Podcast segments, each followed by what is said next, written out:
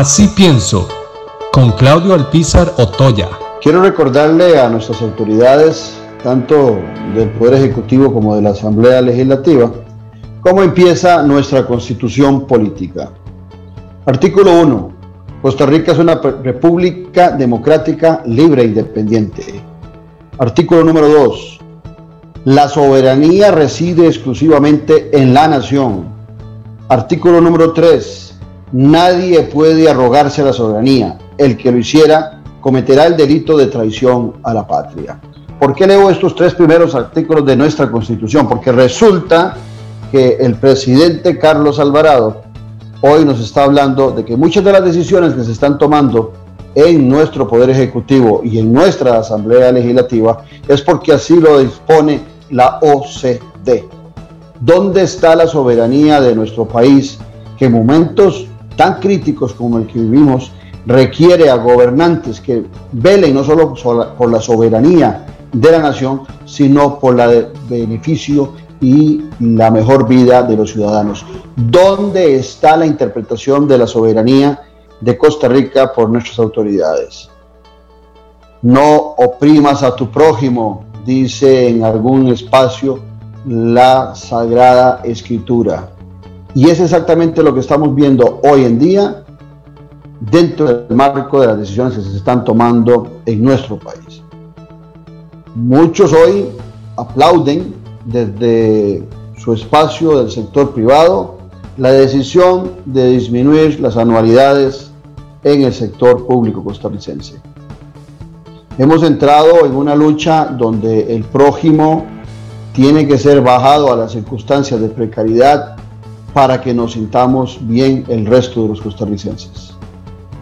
Se le olvida a muchos del sector privado, no estoy hablando de empresarios, no yo estoy hablando de patronos, Estoy hablando de los colaboradores, de los empleados del sector privado, que en esta pandemia las primeras decisiones que se tomaron para precarizar los salarios fueron en el sector privado. Y ahora se continúa con el sector público, con el beneplácito de los colaboradores del sector privado que se sienten heridos, que se sienten aminorados, que se sienten totalmente rezagados en sus salarios, en sus ingresos, en vista de que las decisiones que se han tomado empezaron por ellos y los calentaron para que también continúen en esa eh, guerra eh, desarmada contra el sector público. El salario del trabajador es sagrado. El salario del trabajador tiene que ser respetado los compromisos, las preocupaciones, el salir adelante de muchas personas en nuestro país depende de tener un salario digno.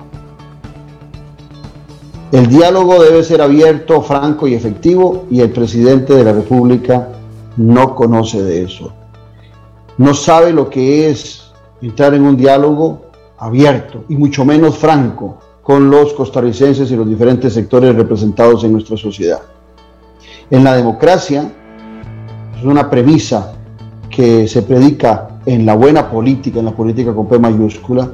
En la democracia nunca se agota el diálogo.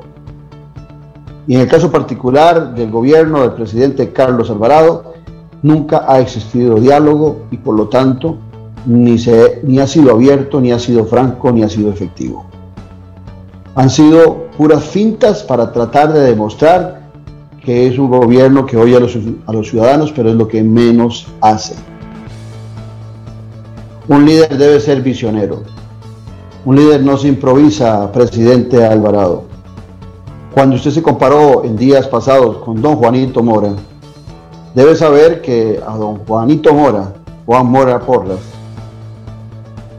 a don Juanito Mora se le decía Juanito Mora, por cariño se le decía Juanito porque el pueblo lo quería.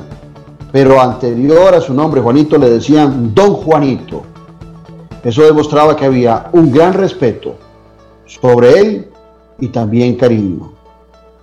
Yo no creo que hoy los costarricenses puedan decir Don Carlitos, porque ni lo sienten a usted con el señorío requerido para ser presidente de la República, y mucho menos llamarle Carlitos en forma de cariño. Tal vez algunos lo puedan hacer en forma peyorativa, pero jamás con cariño, porque usted ante la falta de ese diálogo abierto, franco y efectivo, lo que ha demostrado es un desprecio hacia los ciudadanos más humildes, a los ciudadanos de la clase media, hacia el productor micro, pequeño y mediano. Usted, don Carlos Alvarado, seguramente no sabe lo que son las dificultades de la vida, no ha pasado penurias, no ha pasado hambres. Y hoy con frialdad ve lo que padecen los costarricenses. Creo que antes de haberse comparado con Juanito Mora, debe haber llamado a su embajador en Australia, a don Armando Vargas, periodista, quien fue el que en algún momento empezó a levantar la imagen de don Juanito Mora. Él seguramente le hubiese explicado a usted con claridad, primero, que el ejército costarricense, como usted lo dijo, no eran ni hombres descalzos ni andaban con machete. Era un ejército de hombres valientes que fueron uniformados y armados a enfrentar los usted. Usted hoy lo que pretende es que los costarricenses anden descalzos, pero cuidado, porque ese machete que hoy empezamos a ver en muchas partes del país lo promueve usted. Usted no se informa de los padecimientos, usted no se informa de las preocupaciones y tras de eso se atreve a compararse con don Juanito Mora.